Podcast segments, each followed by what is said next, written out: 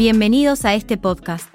En este capítulo, hablaremos sobre las dimensiones de la naturaleza humana y su impacto en el entorno organizacional.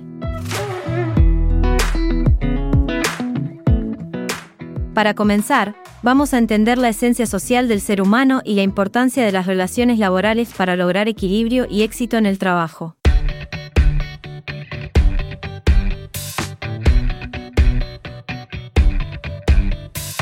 Así también vamos a identificar seis dimensiones humanas, física, emocional, cognitiva, lingüística, ético-moral y económica, que influyen en el pensamiento, la socialización y el desempeño laboral. Estas dimensiones se visualizan como una pirámide, cuya comprensión se relaciona con el tiempo y el espacio. Por su parte, en la evolución de las visiones del hombre en las organizaciones a lo largo del tiempo, inicialmente, el mismo era considerado un costo, luego un recurso, hasta llegar a ser reconocido como capital humano en la actualidad. En relación a esto, hay que mencionar también otras perspectivas históricas, como el hombre organizacional, hombre sistémico y hombre complejo, pero se subraya el enfoque actual en el hombre social. Continuando con este tema, vamos a observar que existió un cambio de paradigma del hombre económico al hombre social.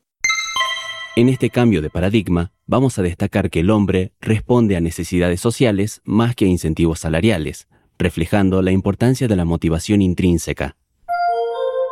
En lo que respecta al comportamiento de las organizaciones, vamos a entender que el mismo es resultado de la interacción entre la estructura organizativa y las características individuales. Hay elementos clave como el diseño organizativo, sistemas de recompensa y sanciones y la cultura organizacional, donde subrayamos su impacto en el clima laboral y el desarrollo personal.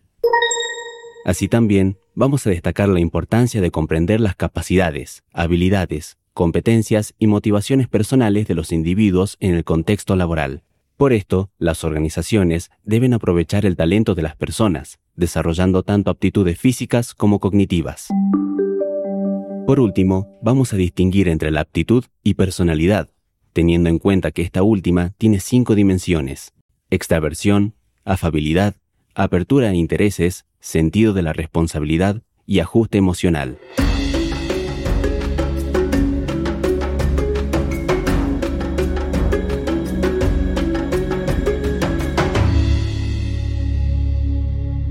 Como resumen general de este episodio, vamos a entender la unicidad e irrepetibilidad de cada individuo, como así también, vamos a resaltar la necesidad de mantener un equilibrio para lograr la satisfacción personal y organizacional.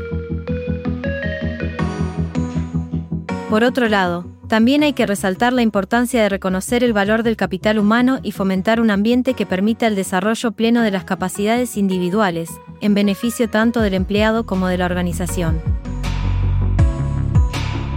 Esto fue todo por hoy, recuerden ver la teoría en los libros, no solo en el módulo.